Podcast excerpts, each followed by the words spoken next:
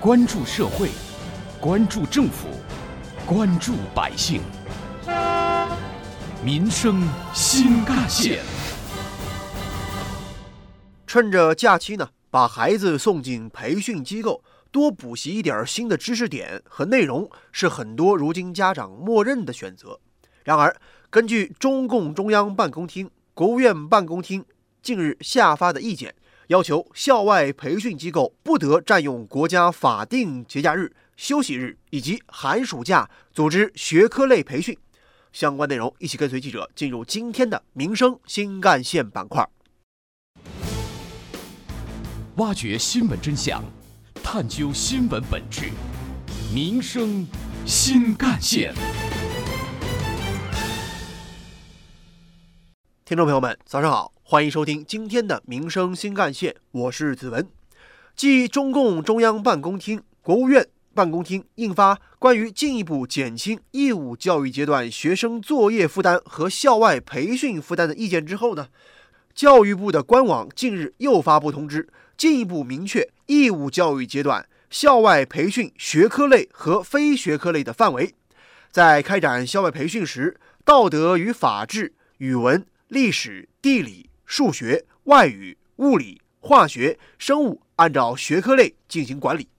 体育、艺术学科以及综合实践活动等按照非学科类进行管理。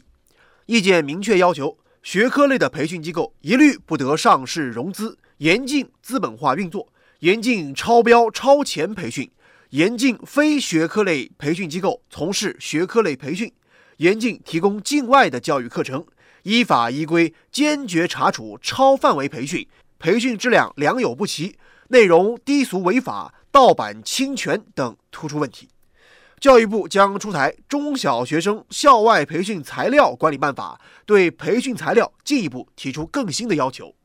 这意见一出呢，不少业内人士感叹，教育培训机构的所谓黄金时代似乎就要过去了，生意不好做喽。与此同时呢，网上也有一些声音表示担心。他们认为啊，有一些校外培训机构可能会新瓶装旧酒，用套路来应付监管，把补课转入地下，又或者干脆打着素质教育的名义来包装各类课程，让数学老师教体育，让外语老师教画画，在逻辑思维、口语练习等非学科培训方面打擦边球。值得注意的是，这些并不只是网络段子的杜撰。个别的现象和现实在某些地方已经是出现端倪了。记者来到西湖区文三路某个培训机构咨询小学五六年级孩子暑期班的培训内容，得到了工作人员这样的回答：“你看你的需求了，这个因为他老师一般会根据孩子的情况先，一般把之前的一些东西先讲一下，讲那么一部分。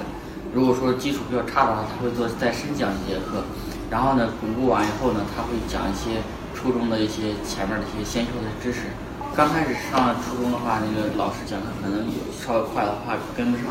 一般都会先修一这么一前面的可能一半的内容。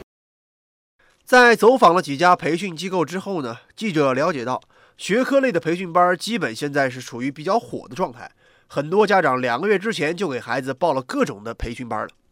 而在关于进一步减轻义务教育阶段学生作业负担和校外培训负担的意见当中啊，就明确指出和规定了建立培训内容备案和监督制度，严禁超标超前培训，严禁非学科类培训机构从事学科类培训，依法依规坚决查处超范围培训、培训质量良莠不齐、内容低俗违法、盗版侵权等各种问题。然而，记者在走访中发现，很多培训机构依旧在进行着一些不太合规的培训。分情况，你比方说，你家孩子要自学能力超强，完全可以不上。啊。对，当然你要是孩子他没这自学能力或自学意识，建议吧，还是因为确实这个初中和小学这块儿说，您可能也了解过，他的这个难易程度还是不一样的。送孩子来培训班的家长们也有自己各种各样的所谓原因和道理。陈女士的孩子明年要小升初了，她送孩子来补数学，不为别的，就为拿高分主要还是为了，呃，择校升学择校。就算是杯赛取消了，包括呃那些变相的点招啊、考试什么的，也是以奥数为主。你说能放下吗？肯定放不下。张女士的孩子呢，年龄还小，还在读小学三年级，但是她已经为孩子筹划未来准备升学考试所需要的各种证书了。我看到我们有一个就是我想上的一个中学，他们招七百二十个孩子，嗯，报名的有八千多个，感觉压力还是蛮大的。嗯，实际上就是要全力的为这个小升初来做准备，你要攒证书，嗯，要攒各种各样的这种经历，嗯，就感觉有点儿，实际上感觉是有点变味儿了。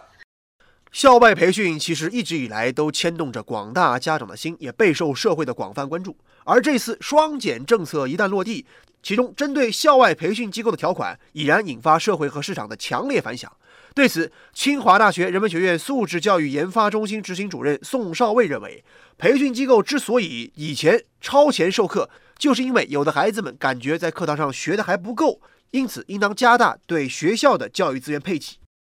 我们不要让这个小孩儿他的文化课是在培训班里完成的，而是要把它交给课堂。相对来讲，我们今天的这个教育的这种资源有一些配给还是不够充分。我们帮着这个呃孩子去建立起一套适合他的学习系统。双减呢，是中央针对中小学生负担重，尤其是校内减负、校外却增负等问题做出的重要部署，是立足教育为本、国之大者的重大安排。意见的实施和落地，直接关乎建设高质量教育体系，强化学校育人的主体地位，构建教育的良好生态。如果说在执行双减政策上打擦边球，甚至是阳奉阴违、上有政策下有对策的话，那么将对教育改革发展成果产生对冲效应。有损深化校外培训机构治理工作的大局，危害是不容小觑的。接下来您将听到的是本台特约评论员、资深记者叶峰老师的点评：校外培训机构被整治，这是大快人心的事儿。从本质上来讲，它确实就是一个以拔尖培优为口号，制造甚至渲染教育焦虑，并且通过这样的手段呢，是来敛财。然而，他们也知道，如果赤裸裸的把自己的目的去宣扬出来的话，是不会有人相信的。于是乎，一段时间以来，培训机构和一些所谓的名校暗通款曲、勾肩搭背。这些培训机构通过这样的所谓培训大捞其钱，一些所谓的民办学校又通过和他们的勾结来掐尖招生，挣得名声。受苦的那就是学生以及学生的家长们。早在五年以前，我们《民生九九六》的节目当中就不断的去批评这些培训机构的丑陋行径，像当时在浙江颇有一点名声的瑞达培训机构、有容培训机构等等等等，包括新东方、学而思，也都存在着大量的违规行为。也正是因为这样。所以在今年年初的时候，这些大牌的培训机构，比如新东方、学而思，都被国家相关部门科以最高额的罚款。说到底，教育它本来就是启蒙，就是让人们通过学习获得一定的知识，或者说是获得今后获取知识的一种行为习惯和能力，并不是像培训机构所渲染的那样所谓的什么。阶层固化呀，什么输在起跑线啊？到现在，越来越多的人已经识破了培训机构的这些伎俩。在这样的大背景下，培训机构并不甘心于自己去走新的道路，他们并不甘心自己呢就此灭亡，他们还要挣扎一下。比如最近，我就看到杭州新东方的一位领导人呢，在他的朋友圈里。去混淆了民办学校和他们培训机构的这样的一种概念，大言不惭地说他们也是民办教育，但其实培训机构是企业，他们的目的是逐利，像新东方、学而思这样的都在上市，都在敛财，而民办学校是民非组织机构，在本质上是有区别的。他们之所以要打这样的幌子，就是要。混淆人们对民办教育的正确理解，继续在自己的原定目标上向前走，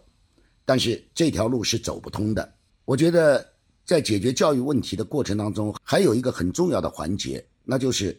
在校教师、在编在职的教师在从事有偿家教、揽私活的这样的一种严重违背教育规律又严重违背教师师德的这样的一种现象。希望整治培训机构以及双减的政策，不能单由教育行政部门一家来抓，应该形成社会合力。前不久，我跟随西湖区教育局和市场监管局的同志，在杭州文二路一个单位内部就查到了一个无证无照的培训机构。那么这些防止出租的单位，以及如果有老师把孩子带到自己家里来做培训的那些社区街道的人，是不是也应该去努力的管控好这样的一个事关国家民族未来的大事呢？再比如。我们的税务部门能不能够对那些个培训机构查一次税呢？只有全民形成合力，培训机构的歪风才能够被打下去，教育才能够回归它原来的本质。当然，家长也是很重要的一环，树立正确的成才观、教育观，这是家长迫切需要补上的一课，这是家长们应该确立的一个。思想目标，在叶峰老师看来，要想改变校外培训机构，让他们回到教书育人的正常轨道，关键就要改变其纯逐利的属性。回归正常轨道，要正视乡镇区教育和校际教育之间存在的客观差异，引导其助力建设教育公平。尽管我们在义务教育的优质均衡发展方面取得了长足的进步和发展，但是与群众百姓所期望的优质均衡依旧有比较大的差距。比如说，在课后的延时服务等环节中，我们可以看到，不同学校所能提供的艺术、科技的教育供给其实差异是很大的。双减意见提出之后，要扩大义务教育的优质资源，要做优做强免费的线上学习服务。提供高质量的专题教育资源和覆盖各年龄各学科的学习资源等等，让校外机构回归正轨。要在教育公共服务当中给予其广阔的平台。我国未成年人保护法就规定，爱国主义教育基地、图书馆、青少年宫、儿童活动中心应当对未成年人免费开放。实际上，公益的校外培训机构活力不足，一些少年宫只对少数报名的学员开放。名额有限，造成供给不足等等问题。同时，部分爱国主义教育基地、博物馆、科技馆、美术馆等公共场馆，由于机制体制限制，无力为所有的未成年人提供足够的针对性的课外服务。积极引导校外培训机构参与教育公共服务的供给，不仅是行业发展所需，更是民生所盼。将去逐利化的校外培训机构引入公共教育体系，才能真正发挥他们育人的价值。让不同禀赋、不同潜力素质的孩子得到挖掘和培养，家长们才能各美其美，真正的摆脱内心的攀比和焦虑。好，感谢您收听今天的《民生新干线》，我是子文，下期节目我们再见。